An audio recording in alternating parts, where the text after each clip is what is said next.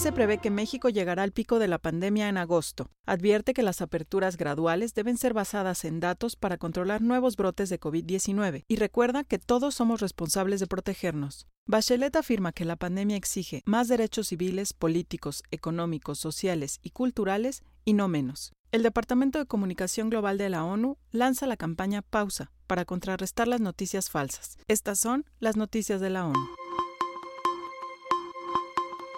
Varios países de América Latina se acercan al pico de casos de coronavirus. La Organización Panamericana de la Salud reveló proyecciones de la pandemia de COVID-19 para la región que afirman que para el 1 de octubre, en América Latina y el Caribe, habrá más de 438 mil muertes por coronavirus. Los modelos de la Universidad de Washington en Estados Unidos prevén que Colombia y Chile llegarán al pico de aquí a mediados de julio. Otros países como México, Argentina, Guatemala, Panamá y El Salvador lo verán en agosto. La Agencia de la ONU para la Salud dice que la región está en medio del fuego y pide a los gobiernos actuar acorde a la información científica y levantar las restricciones de movilidad con un enfoque integral de salud pública.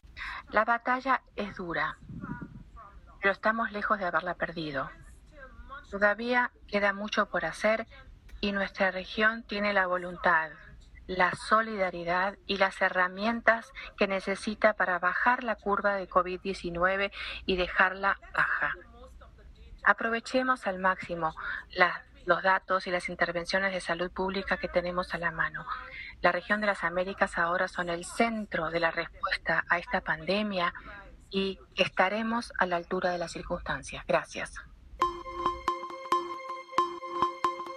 Las aperturas graduales deben ser basadas en datos para controlar nuevos brotes de COVID-19. La Organización Panamericana de la Salud señaló que hay 5,1 millones de casos y más de 247 mil muertes debidas a COVID-19 en las Américas. La directora de la OPS, Carissa Etienne, afirmó que los países que planean relajar las medidas de salud pública deben adoptar un enfoque escalonado basado en las condiciones locales y estar preparados para imponer nuevamente medidas preventivas si la situación epidemiológica cambia. Las reaperturas deberían darse cuando la transmisión y muertes están disminuyendo y la ocupación de camas en hospitales es baja, aseveró Etienne. En los últimos dos meses ha donado casi 5 millones de pruebas de PCR a la región y ha obtenido más de 10 millones de pruebas en nombre de los países, detalló.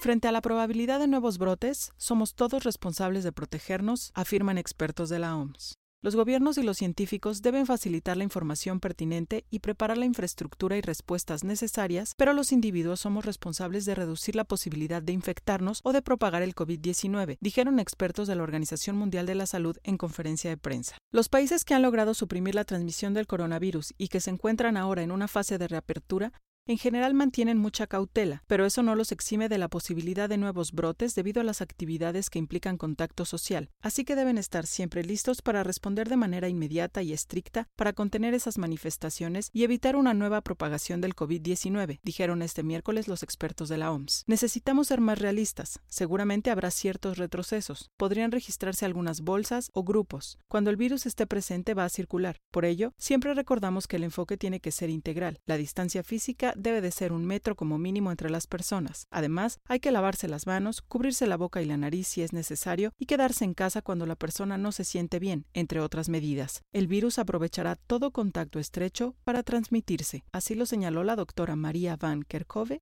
jefa técnica de programas de emergencia de la organización.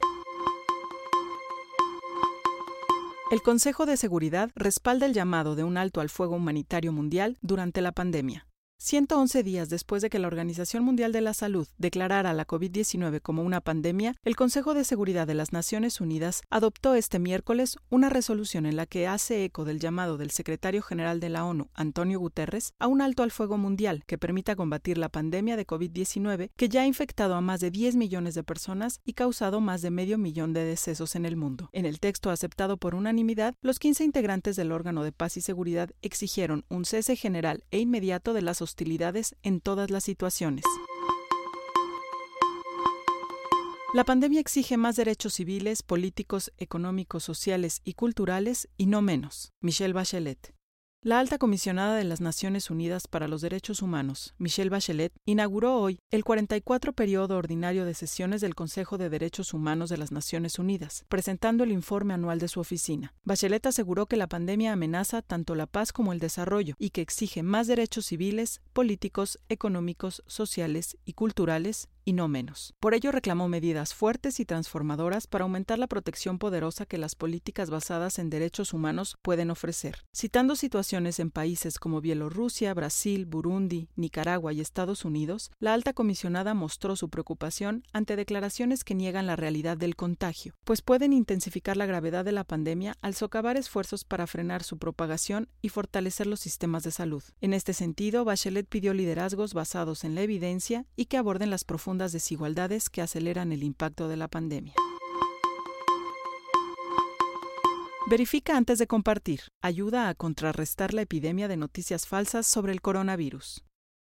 En el marco de la iniciativa Verified, la ONU lanzó la campaña Pausa, que invita a los usuarios de las redes sociales a hacer una pausa y pensar lo que se disponen a compartir. La información errónea durante una crisis como la de la COVID-19 puede provocar que las personas se queden sin información, sin protección y vulnerables. Una de las formas en las que la desinformación se propaga es cuando la gente comparte, aseguró Melissa Fleming, responsable del Departamento de Comunicación Global, en víspera del lanzamiento de la campaña Pausa, que coincidió con el Día de las Redes Sociales. La idea de Pausa es Cuídate antes de compartir. Esperamos que cuidarse comience a ser una norma social y que la gente tenga esto en sus cabezas y que permita un cambio personal de comportamiento, añadió. La campaña Pausa contiene videos, gráficos y GIFs coloridos que hacen hincapié en solo contenido de redes sociales confiable, preciso y basado en la ciencia. Como ejemplo, citó que los grupos antivacunas ya se están preparando para rechazar cualquier futura vacuna contra el COVID-19. Dos tercios de los 193 Estados miembros de la ONU emitieron una declaración el 12 de junio señalando la necesidad de contrarrestar la proliferación de desinformación generalizada en el contexto de la COVID-19.